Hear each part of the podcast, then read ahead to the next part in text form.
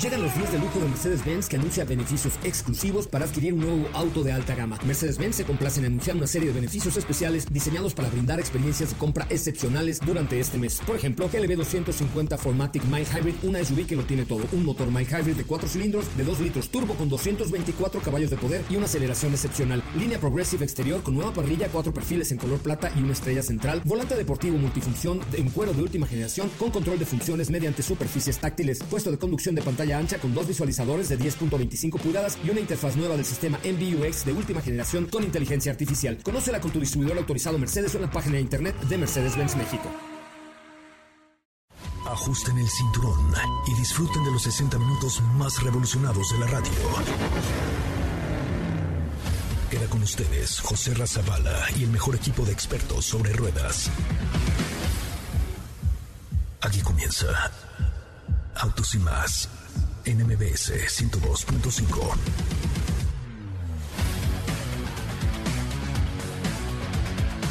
Señoras y señores, muy buenas tardes, muy buenas tardes. Yo soy Diego Hernández y a nombre de nuestro titular José Ramón Zavala, el día de hoy vamos a estar con ustedes durante esta hora de 4 a 5 para platicar de todo, todo lo que es noticia alrededor del mundo motor. Tenemos mucha información, tenemos mucho que platicar. Y nada más recordarles que tenemos también nuestras cuentas de redes sociales como arroba autos y más. Nos puede encontrar en Instagram, nos puede escuchar en Twitter, también tenemos por ahí TikTok para que estén muy pendientes y por supuesto vamos a estar comentando y vamos a estar platicando al respecto del mundo motor. Pero esto es un adelanto de lo que tendremos el día de hoy aquí en Autos y más. En Autos y más hemos preparado para ti el mejor contenido de la radio del motor. Hoy es martes, martes 10 de agosto en Autos y más. ¿Y hoy? ¿Cuántas marcas automotrices recuerdas que ya han sido extintas dentro de nuestro mercado? Haz un recuento a través de nuestra cápsula. Lamborghini está a punto de realizar el día de mañana una subasta. Te contamos al respecto y también del regreso de un nombre muy emblemático. En el garage de autos y más, Jack CI3 Pro. Entérate de qué va este pequeño SUV. Laura Ballesteros nos habla sobre movilidad. ¿Tienes dudas, comentarios o sugerencias? Envíanos un WhatsApp al 55 33 89 6471.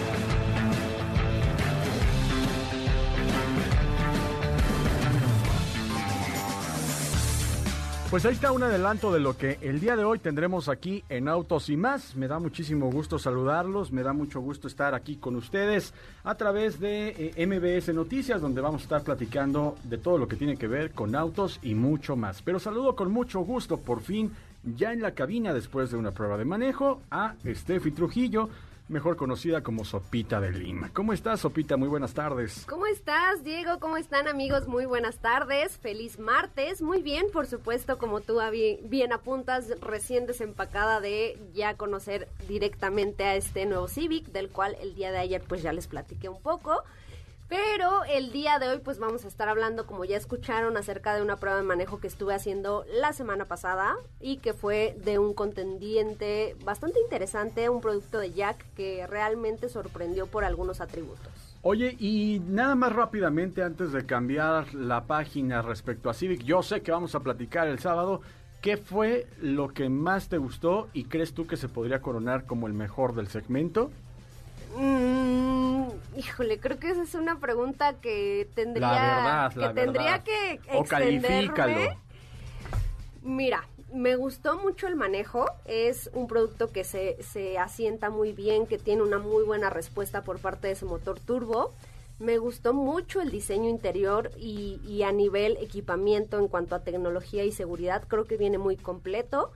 Creo que esos son los puntos que yo destacaría. El diseño exterior me gustó, pero para mí no fue como de lo más extraordinario, pero creo que hicieron un buen trabajo. Dices que destaca por confort, diseño y manejo. Y manejo.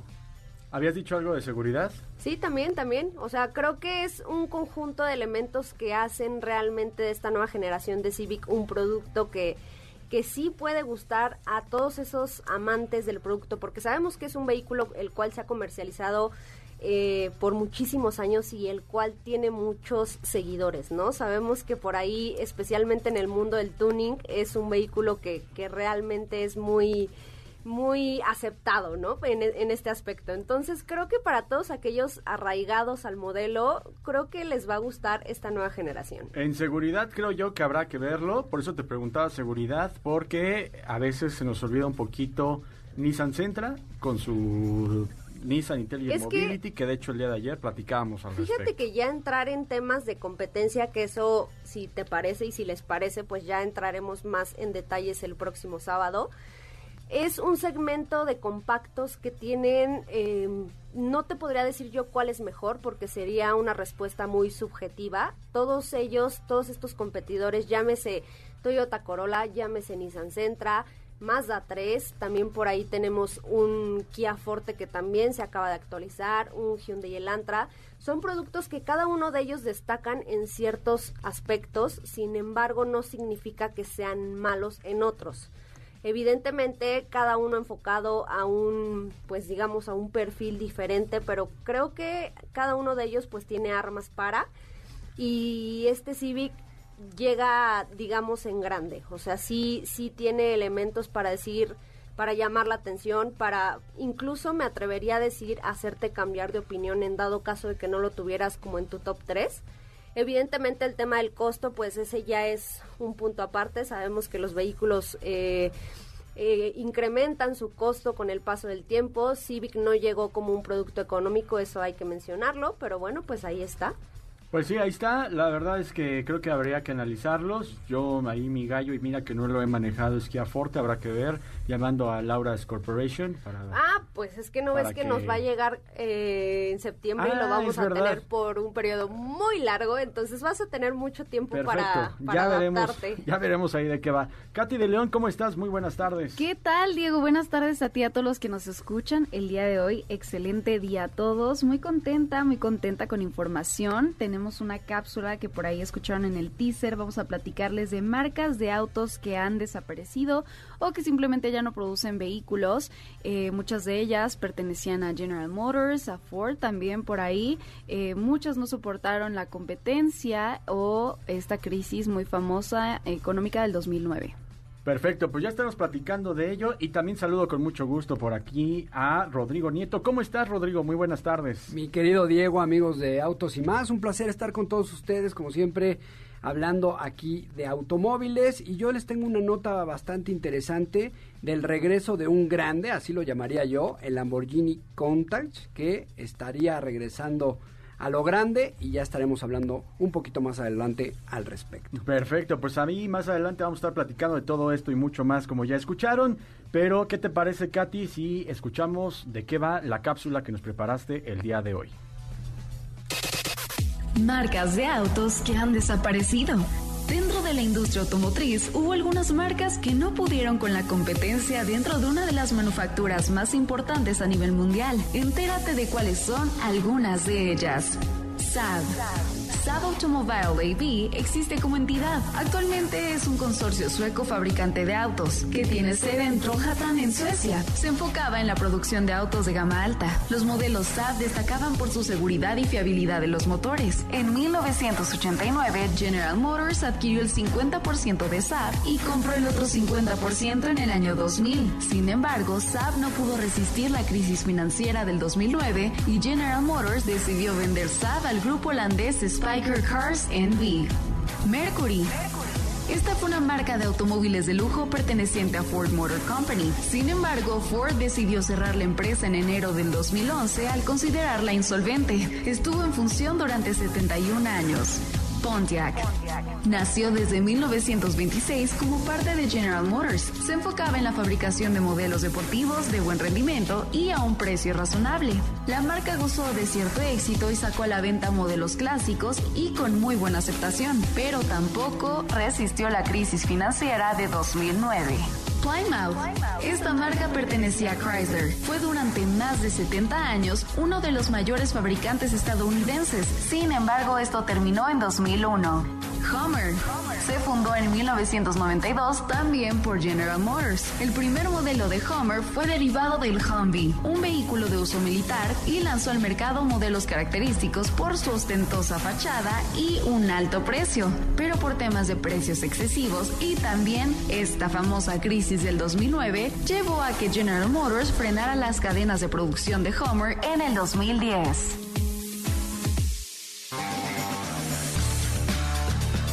Bueno, pues ahí está la información por parte de Katy de León. ¿Qué nos puedes comentar al respecto, Katy? Pues por ahí escucharon marcas como Saab, Mercury, Pontiac, Plymouth, Hummer también, que bueno, ya eh, regresó por ahí el modelo Hummer EV como eléctrico, pero son algunas de las marcas que ya ya eh, han desaparecido, que ya no producen vehículos y que muchos recuerdan que muchos eran fanáticos de ellas, en especial de Mercury y Pontiac y pues y también de Plymouth, por supuesto, pero pues sí, son marcas que pertenecían a grupos grandes como lo es General Motors, que es la mayoría de estas que les mencionaba, este y así como pueden ver, muchos fueron por esta causa, por una crisis de financiera de, de 2009.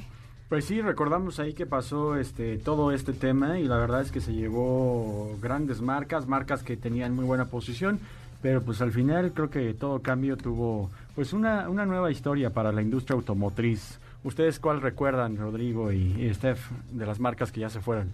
Pues creo que la primerita que vino a mi mente fue evidentemente Homer que acabas de mencionar. ¿Por qué? Porque eran vehículos bastante peculiares en cuanto al diseño. Nunca tuve la oportunidad de manejar un Homer, me quedé mucho con las ganas, sé que por ahí deben hay todavía algunos rondando en la ciudad. Sin embargo, pues no no, no me tocó manejarlos, pero Evidentemente la marca, en este caso General Motors, pues supo revivir el nombre, evidentemente ahora bajo el amparo de GMC, pero es un nombre que dará vida a una nueva era de productos. Entonces me parece que por ahí la estrategia que hicieron fue muy muy interesante y por supuesto ya lo veremos cuando llegue este Homer EV a México. ¿Y tú, Rodrigo? Yo me quedo con Pontiac, que sin duda era incluso referente de por ahí de seriales importantes en Estados Unidos, como lo fue NASCAR. Eh, y se me hace increíble que no que marcas tan importantes y tan eh, emblemáticas en ciertos sectores eh, hayan desaparecido. Incluso si haciendo un poco de memoria, la verdad es que tú recuerdas los Pontiac y no hay unos modelos que no tienen tanto tiempo entonces, pues ni modo, pues así es, así son las crisis económicas y así también es el mercado de, de, rudo.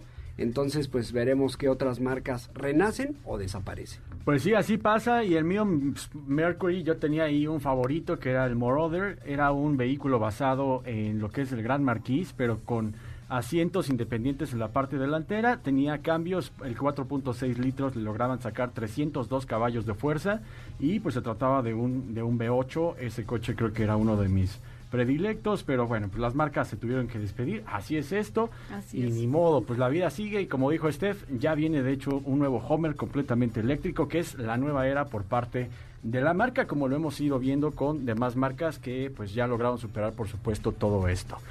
Vamos a ir a un resumen de noticias, vamos a un corte y ya volvemos con más información aquí en Autos y más. Es el momento de Autos y más. Un recorrido por las noticias del mundo motor Mitsubishi Motors Corporation reportó crecimiento de 88% en el primer trimestre, así como una recuperación del 63.9% en sus ganancias operativas comparado con 2020. Nissan Mexicana nombró a Diana Torres como Managing Director de la unidad de negocio Nissan Importers Business Unit, la cual fue creada en 2018 con la finalidad de potenciar el crecimiento de la marca en Latinoamérica. Durante mayo de 2021, la venta de vehículos híbridos y eléctricos fue de 4.300 275 unidades, 270.1% mayor que lo registrado en el mismo mes de 2020. En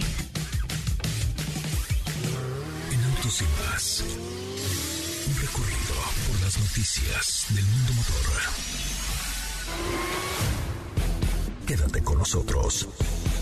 Autos y Más con José Razabala está de regreso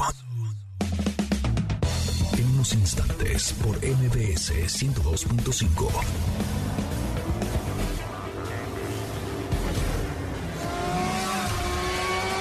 ¿Así? ¿O más rápido. Regresa Autos y Más con José Razabala. Y los mejores comentaristas sobre ruedas de la radio. Ya estamos de regreso en Autos y más, el primer concepto automotriz de la radio en el país. A nombre de nuestro titular, José Ramón Zavala, yo soy Diego Hernández y me encuentro aquí con Katy de León, con Steph Trujillo, que mejor conocida como Sopita de Lima, si está en su acta, y también con Rodrigo Nieto. Pero vamos a platicar también, Steffi, de una prueba de manejo que tuvimos esta semana y que hacía falta platicar de ella, ¿no? Sí, de hecho, esta semana estuvimos probando, tanto tú como yo, esta CI3 Pro en su versión más equipada, eh, variante 2021. Un producto que, debo decir, me sorprendió por algunos aspectos que desconocía, la verdad, que, que, tenía y que destacaba por estos mismos, los cuales ahorita pues vamos a entrar en detalles, pero ¿qué te parece si primero checamos qué es lo que trae? Perfecto, hay que escuchar de qué va esta CI3 Pro. Es momento de conocer el veredicto de los expertos de motor al analizar los detalles de cada auto en nuestra prueba de manejo. Esta semana en el garage de autos y más, Jack CI3 Pro. La marca ha decidido realizar cambios y comienza haciéndolo con un facelift. La parte frontal es el que recibe los cambios más importantes por parte de la marca. Añade luces de conducción diurna de LED con un nuevo diseño mucho más minimalista. Al interior añade una pantalla grande de 10.25 pulgadas, la cual es compatible con Android Auto y Apple CarPlay. Un dato importante es en tema de seguridad al incluir seis bolsas de aire y control electrónico de estabilidad. Para la versión Pro se añaden asientos en piel con calefacción, llave inteligente, climatizador automático, monitor de presión de neumáticos y cámara de visión 360. El motor es de 4 cilindros, 1.6 litros que genera 118 caballos de fuerza y 114 libras-pie. Los precios para Jack CI3 Pro arrancan en 339 mil pesos hasta 383 mil pesos.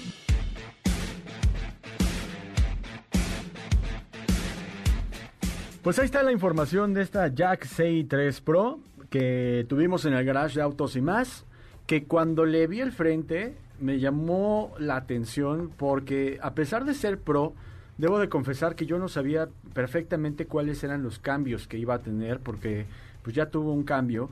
Y este frente, estas luces un tanto más estilizadas, mucho más delgaditas con esta parrilla, pues es algo bastante nuevo que pues sí me llamó la atención porque yo iba llegando a casa cuando cuando la, la entregaron y la verdad es que este frente, pues dije, ah, caray, o sea, sí se trata de una 6.3, pero no, pues ya obviamente recordamos que se trata de una 6.3 Pro. Sí, que de hecho, eh, lo que conocíamos anteriormente como 6.3, eh, ahora digamos ya quedó en el pasado. Este nuevo vehículo adopta este apellido que es 6.3 Pro que recordemos que este si no me si no mal recuerdo se estrenó por primera vez en la 6.7, que fue el primer producto que agregó este este pues este nombre y que distingue ahora también por ahí tenemos una CI 4 Pro por algunos detalles distintivos en diseño y, y que comparten ciertas similitudes, ¿no? Creo que esto es uno, ya que estamos hablando del diseño, creo que esto es uno de los aspectos en los que destaca este SUV. Es un SUV pequeño para quienes no lo conozcan, dentro del segmento de los SUVs de, digamos, del segmento A por ahí tiene competidores como un Mazda CX3, tenemos también por ahí una Nissan Kicks, para que se den una idea del, segmento y del tamaño en el que se coloca.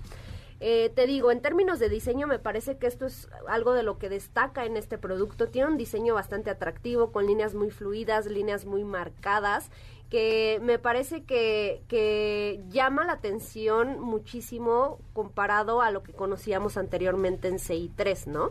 Tenemos un nivel de equipamiento bastante completo. Eh, a nivel estético, te digo, tenemos faros, tenemos faros en LED que son luces automáticas. También por ahí encontramos eh, un quemacocos eléctrico, rieles en el techo, tenemos también eh, rines de aluminio y yo creo que son de aluminio de 16 pulgadas, perdón. Yo creo que, te digo, tiene aspectos que valen la pena destacar dentro del segmento en el que se está colocando y en el cual está participando. En el interior creo que fue donde más me sorprendió en el sentido del nivel de equipamiento y la calidad que ofrece. ¿Por qué? Porque una vez más comprobamos con un producto eh, de origen asiático que no todo lo que viene o proviene de allá es malo. Creo que esto ya está quedando completamente en el pasado y bueno, Jack es una marca que lo ha demostrado no solo con CI3 sino con otros productos y lo hacen muy bien, te digo, en términos de equipamiento vamos a encontrar una pantalla enorme, eso sí creo que fue, fue de lo que más me gustó, una pantalla central tipo flotante de 10.2 pulgadas. Tenemos compatibilidad con Android Auto y Apple CarPlay, perdón. Tenemos, por supuesto, entradas USB, tenemos conexión Bluetooth, un sistema de audio de seis bocinas que para el tamaño del modelo le queda bastante bien. En términos de seguridad también viene muy bien equipado. Es decir, tenemos bolsa de aire frontales, laterales y de tipo cortina, lo cual me parece que viene, viene bastante completo. Tenemos en la parte trasera pues el, anclaje ISOFIX para quienes viajan con, con bebés, que también eso hay que recalcarlo. Es un SUV relativamente pequeño, pero tienes muy buen espacio en la segunda fila, tanto en la altura de la cabeza hacia el techo como en las piernas. Y eso lo comprobé el fin de semana porque mi hermano mide uno ochenta y tantos y, e iba bien. O sea, iba bien y eso lo comprobé 100%. O sea, yo ya sé que yo no soy un punto de referencia, por eso ni lo menciono. alto. Pero, ajá, sí no. O sea, mis 1,58 evidentemente no, pero mi hermano sí mide más de 1,80 y 1,85 creo. Y bien, iba bastante bien. El espacio en la cajuela son 1360 litros, lo cual también me, me agradó. el tema del manejo, bueno, como ya pudieron escuchar en la ficha, tiene un motor eh, con 118 caballos, tenemos una transmisión CBT, que ahí sí lo voy a decir, es sumamente molesta esa transmisión. Sabemos que últimamente las marcas están haciendo un gran esfuerzo por mejorar este tipo de transmisiones. Sí, eso lo hemos visto con otros vehículos. Por ejemplo, Civic trae una CBT, ¿no?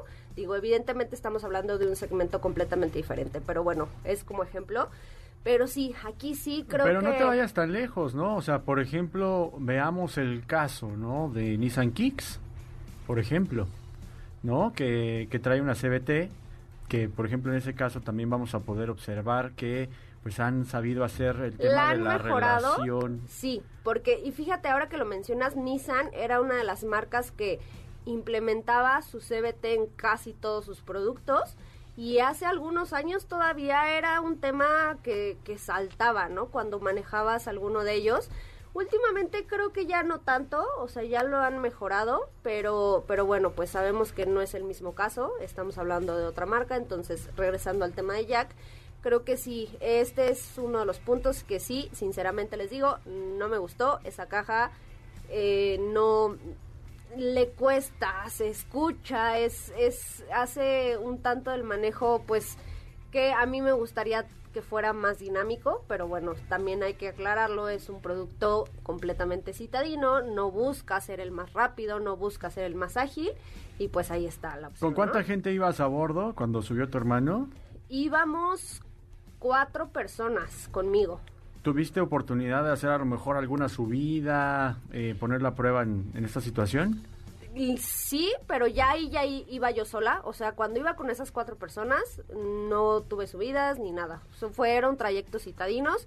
El día de ayer que fui a esta prueba hacia eh, por ahí por la Marquesa, saben que esa, esa carretera pues tiene tanto subidas como bajadas, curvas, y ahí fue donde pude comprobar un poco más de este manejo, que te digo, me quedó a deber un poco en este sentido, lo cual eh, pues tampoco creo que sea malo porque mm, creo yo que quien se va a, quien va a buscar un, un SUV de este segmento rara vez va a utilizar su producto para salidas a carretera o para salidas a viajes relativamente largos, ¿no? Es un vehículo que se va a adaptar perfectamente a tus necesidades diarias y con eso te va a cumplir perfectamente. Que también eh, estamos hablando de que en la versión de entrada vas a encontrar una, una que tiene transmisión manual de seis velocidades. Sí, también está esa opción, que esa creo que no la hemos tenido nunca. No la hemos tenido, no hemos, de hecho, si no mal recuerdo, no hemos tenido oportunidad de manejar un jack con transmisión manual pero eh, estaría interesante poder manejarlo precisamente para que para hacer tengamos la comparación ¿no? exacto este que tengamos la referencia ya del manejo con transmisión manual y el manejo con la CBT que eh, sí va a ser un cambio que hará una diferencia, ¿no? Hemos podido observar otros autos, otros segmentos que tienen transmisión manual y que tienen transmisión CBT y definitivamente a veces la gente opta más por una manual, porque hay que recordar, mucha gente dice, yo ya no quiero manejar manual en el tráfico, yo ya no quiero manejar manual, pero si algo hay que recordar es que las manuales ya no es como cuando aprendimos a manejar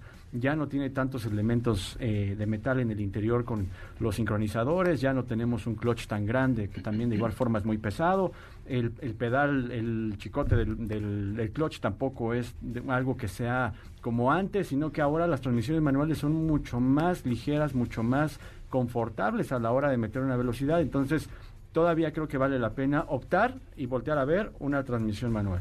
Entonces ahí está, eh, rápidamente arranca desde 342 mil pesos y se va hasta 388 mil pesos con la versión que estábamos manejando. Exactamente, son solo dos versiones y te digo, ah, ya nada más como conclusión y algo que se me estaba pasando, algo que también en lo que destaca son en las asistencias que tiene, que tiene una cámara 360 y sensores de estacionamiento, lo cual hoy en día eh, creo que se ha convertido en una necesidad en el sentido de que ya la mayoría de los productos cuentan con este tipo de asistencias de estacionamiento, que cuando te encuentras con uno que no las tiene, ahí es donde realmente dices, ok, creo que sí, sí se ha convertido en, en algo funcional, en algo que, que, que aunque mi vehículo no lo tenga, buscaría la forma de agregárselo como equipamiento adicional, ¿no? Sí, exacto, pues ahí está, ahí está la opción, creo que, creo que vale la pena también checar lo que está ofreciendo Jack en general. Comentábamos en la mañana que uno de los productos que más me llama la atención por parte de la marca es J7,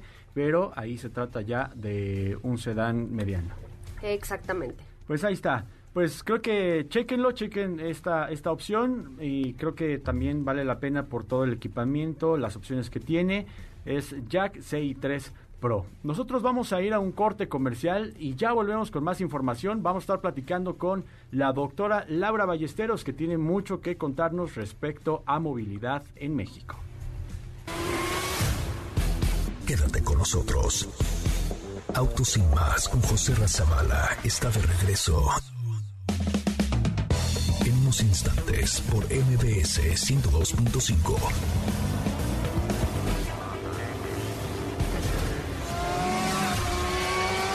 ¿Sí? O más rápido. Regresa Autos y Más con José Razabala. Y los mejores comentaristas sobre ruedas de la radio. La mejor convivencia al volante. Seguridad y educación vial. Con Laura Ballesteros. Ya estamos de regreso aquí en Autos y más y me da muchísimo gusto saludarte mi querida Lau como cada martes. ¿Cómo estás? Muy buenas tardes. Hola, ¿qué tal? Muy buenas tardes. Pues feliz de saludarte a ti y a tu auditorio y como siempre con muy buena musiquita de entrada. Pues la verdad, sí, estábamos platicando aquí de, la música que ahorita hizo don Felipe Rico, que es un grupo que se llama The Duran Jones. Y bueno, pues reciente álbum y, y, aquí lo estamos poniendo en autos y más, pero también para saludarte con muchísimo gusto y con toda la actitud. Gracias, igualmente. Y pues para hablar de un tema que combina a veces bien con música, pero no con el volante, ¿no? Claro, sí, definitivamente, que, que bueno, me pareció que es un tema bastante interesante, bastante importante. Aquí lo comentábamos precisamente en el equipo ahorita, el tema que nos vas a platicar y que vale la pena que, que comentes al respecto, mi querida Lau.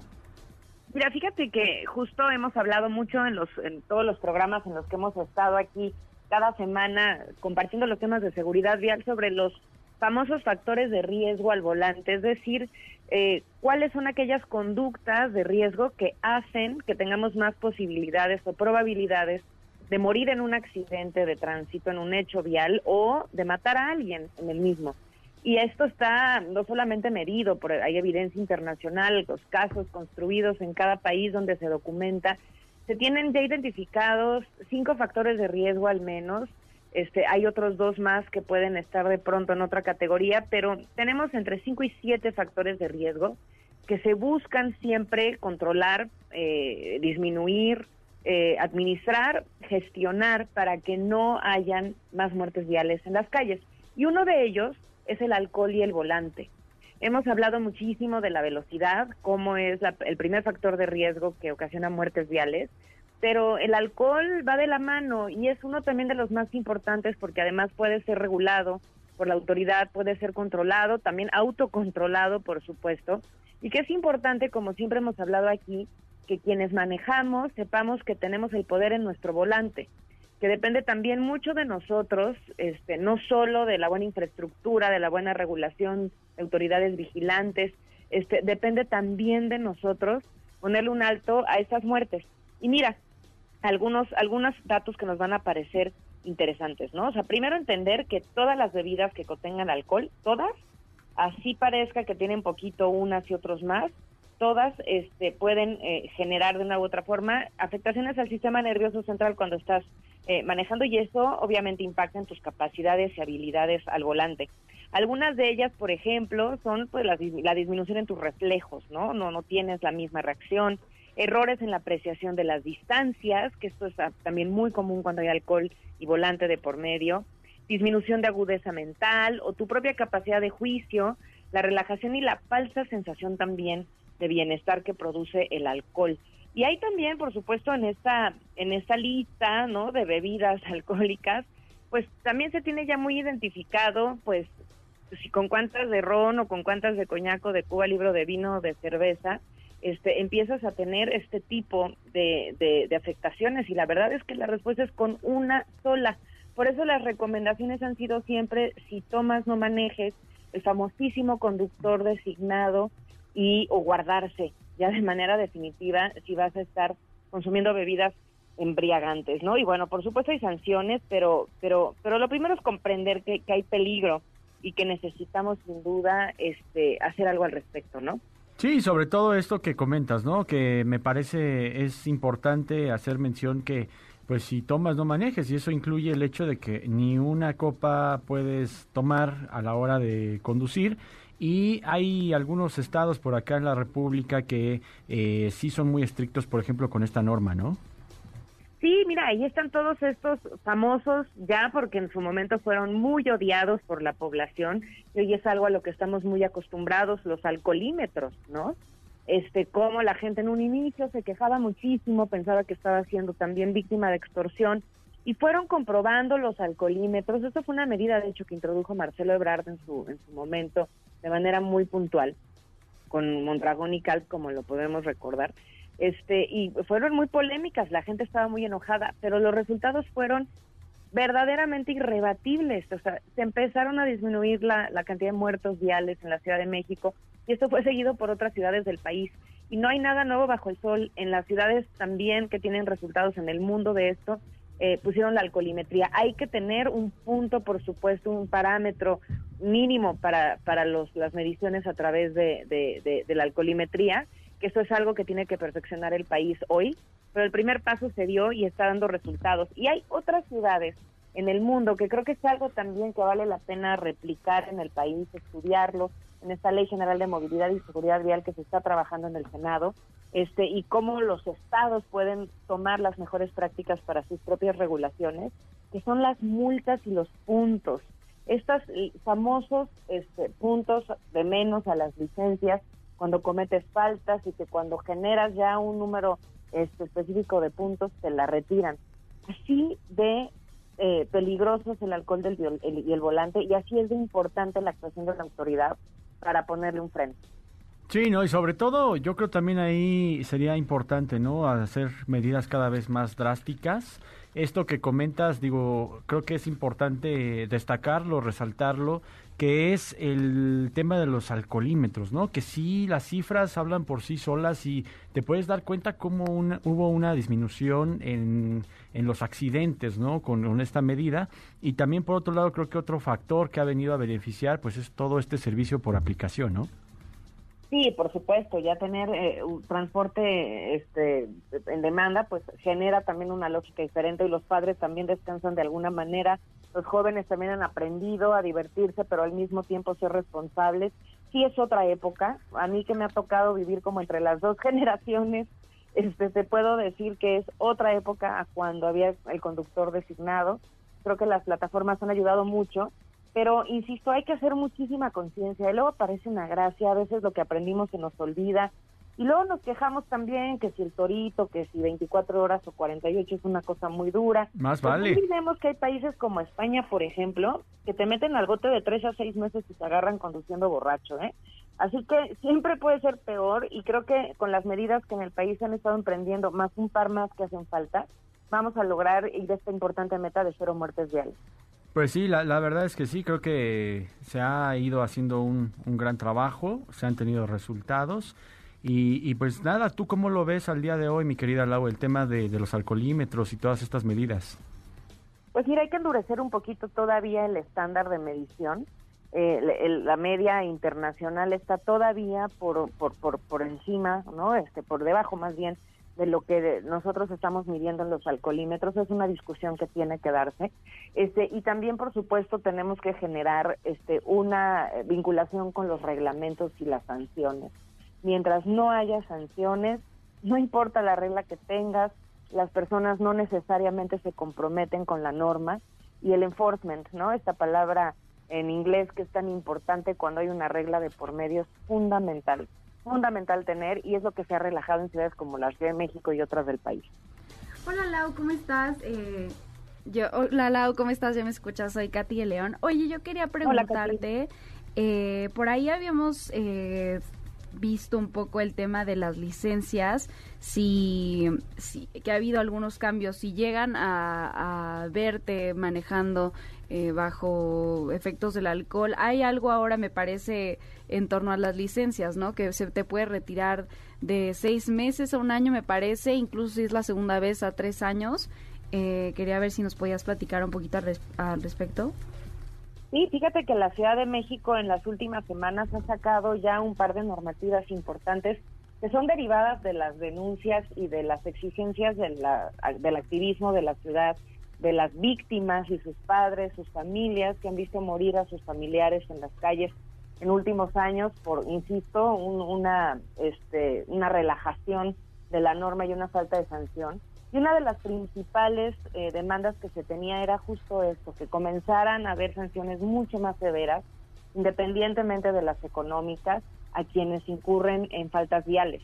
Hay una ley por ahí en la Asamblea, bueno, en el Congreso de la Ciudad Cati que se llama la Ley Patricia, que engloba un conjunto de sanciones. Esta es una de ellas, retirar la licencia de manera definitiva, es decir, cancelarla, ya no esperarse a los puntos, cinco, seis puntos, ¿no? Sino definitivamente cancelarla, este, cuando hay ciertas este, conductas de riesgo, ¿no? Este, y esto es lo que están haciendo con esta primera medida que me parece además muy este adecuada a lo que el mundo ha vivido desde hace varios años y que aquí nos estaba este, haciendo falta, ¿no? Entonces, algunas de las conductas, por ejemplo, que son estas este, adecuaciones a la ley de movilidad, tienen que ver, por ejemplo, con conducir bajo los efectos del alcohol o conducir bajo los efectos de las drogas, ¿no? Y entonces, con estas modificaciones, como te decía, la ley de movilidad y al Código Penal de la Ciudad, van a poder este pues retirarlas, ¿no? Y los operadores que se han visto involucrados en esto van a poder, este, o sea, digamos, si es de transporte público también especialmente, van a tener que ser testeados por los policías y obligados a someterse a pruebas.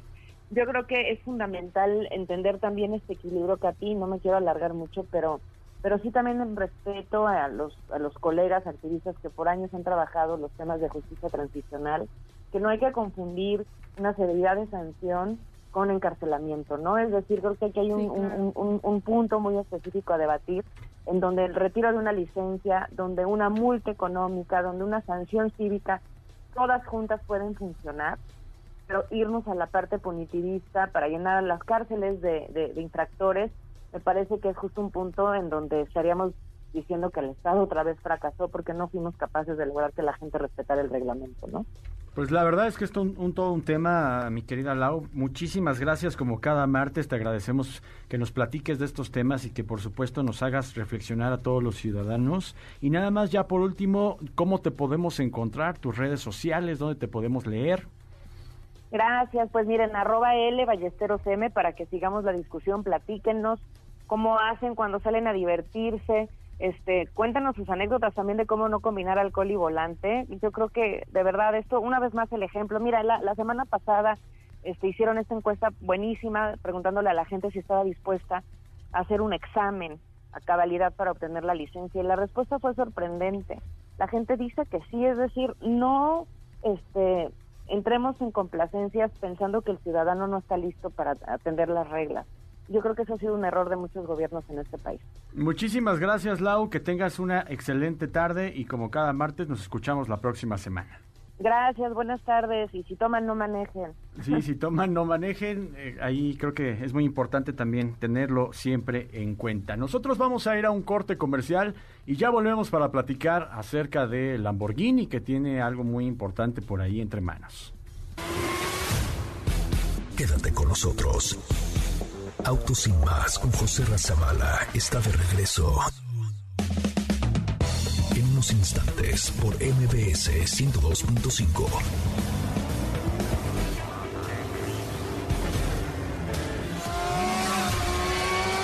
¿Así? O más rápido. Regresa Autos y más con José Razabala. Y los mejores comentaristas sobre ruedas en la radio. Ya estamos en la recta final de Autos y más y me da muchísimo gusto nuevamente saludar a Rodrigo Nieto. ¿Qué onda, Ro? ¿Qué nos vas a platicar? Mi querido Diego, amigos de Autos y más, pues ya les decía yo hace unos momentos que eh, pues regresa el famoso Lamborghini Countach. Es que la firma italiana pues volverá a lanzar este icónico Lamborghini Countach 50 años de, eh, después de su primera aparición o su primera presentación que tuvo lugar durante el Salón del Automóvil allá en Ginebra de 1971. Eh, este, este lanzamiento o esta presentación en este Salón del Automóvil pues se hizo como un autoconcepto, pero no fue hasta 1974 eh, y hasta 1990 que pues se hizo una realidad y llegó para sustituir también al emblemático Lamborghini Miura. Entonces estamos hablando prácticamente, no sé qué opinen ustedes compañeros, de un auto totalmente ochentero. Yo me acuerdo muchísimo, incluso series, hasta un videojuego que estaba por ahí de, de Nintendo que sacaron este emblemático Lamborghini. Era súper ochentero. Y pues este lanzamiento ya se ha confirmado con la publicación de un video a modo de teaser desde las cuentas oficiales de la marca italiana Lamborghini y como les digo, pues este emblemático modelo fue develado durante la edición de 1971 en el Salón de Ginebra con la presentación de este prototipo, el Lamborghini Countach LP500. Y para este eh, relanzamiento, pues se rumora que eh, su primera aparición de este nuevo Countach, pues será en Monterrey Car que está en el condado de Monterrey, allá en California. Eh, podría ser la primera aparición. No dicen si va a ser o se van a esperar a un salón eh, del automóvil mucho más grande o de plano este Monterrey Car Week que se, se, se, especializa más para los fanáticos de los autos antiguos, incluso muchos de ellos de los superautos. Entonces por eso se está especulando que el lanzamiento sea ahí mismo. Y esto sin duda pues será todo un acontecimiento para la marca italiana porque no solo va a resucitar uno de sus modelos más icónicos. Después ya lo, dije, de, después del Miura, pues vino este Countach super ochentero, o uno de sus modelos más icónicos sino que además pues será la primera ocasión en la que van a emplear eh, eh, un nombre por segunda por segunda ocasión, ya que desde el lanzamiento del Lamborghini 350 GTB, el, el, GTB de 1963, todos los modelos de la marca italiana han estrenado denominación. Un ejemplo de todo esto, pues es que el Countach, después del Countach llegaron el Diablo, el Murciélago y el Aventador, no han repetido denominación. Entonces, eh, para todos sus vehículos no repiten la denominación. De esto, de momento, pues solo podemos suponer que este nuevo Countach estará basado en la plataforma y la mecánica también del Lamborghini Aventador, que por lo menos podrá contar con un B12 atmosférico de 6.5 litros, pero también muchos medios están especulando que eh, pues podría ser realmente una base Exactamente, del, del CIAN FP, FKP37, que sería un sistema híbrido aproximadamente de 819 caballos de potencia, por lo que pues al momento todo es posible, al momento de, de, que sea ya el lanzamiento oficial y las cifras oficiales de la marca, pues ya eh, vamos a dejar de especular, pero están estas dos opciones que podría ser un B12 atmosférico de 6.5 litros o un sistema híbrido de 819 caballos de fuerza. Entonces, pues todo sería posible. Y en cuanto a estética, seguramente pueden sorprender con una reinterpretación moderna, como también no sé si recuerdan que ya lo hicieron eh, hace unos años con el Lamborghini Miura Concept que se develó por ahí en el año 2016, pero pues lamentablemente este vehículo Miura Concept no lo estoy contando porque pues nunca salió a producción, pero parece ya con el teaser de la marca Lamborghini que esto será una realidad a partir de menos del próximo año. Pues ahí está, pues mañana vamos a estar muy pendientes de, de este evento. No, el día 12, ¿verdad? ¿Es el día 12 o cuándo comienza? de para el, evento del Monterrey Car Week, sí, el de, a partir del 12. Y pues ahí vamos a ver si sí lo van a develar, no sé. Habrá que ver, habrá, que, ver. porque también ahí está NSX que se despide y habrán muchas noticias más. Así que vamos a estar muy pendientes y por supuesto lo van a poder checar en arroba autos y más. Antes de despedirnos les quiero recomendar que si van a comprar un auto seminuevo, que si van a tener la oportunidad de ver un vehículo de este tipo, lo hagan con toda seguridad y lo hagan con Zapata. Ellos se ubican en el norte de la Ciudad de México y por ahí van a poder observar que tienen un amplio portafolio de vehículos seminuevos, pero también marcas como Jack, como Ford, como Lincoln y como Mazda están disponibles para todos ustedes. Con toda seguridad pueden comprar con Zapata. Nosotros nos despedimos. Gracias, Steph. Gracias, hasta mañana. Gracias, Katy. Muchas gracias, nos escuchamos mañana. Gracias, Rodrigo. Hasta luego, hasta mañana y manejen con cuidado. Muchísimas gracias a Luis en los controles, a Felipe en la producción y gracias a ustedes por sintonizarnos. Se quedan en la tercera emisión de Noticias MBS. Hasta mañana.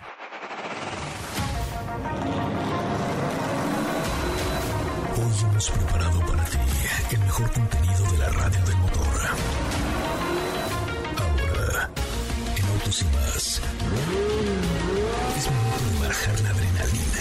disminuir tus revoluciones y no borrar esa sonrisa en tu cara.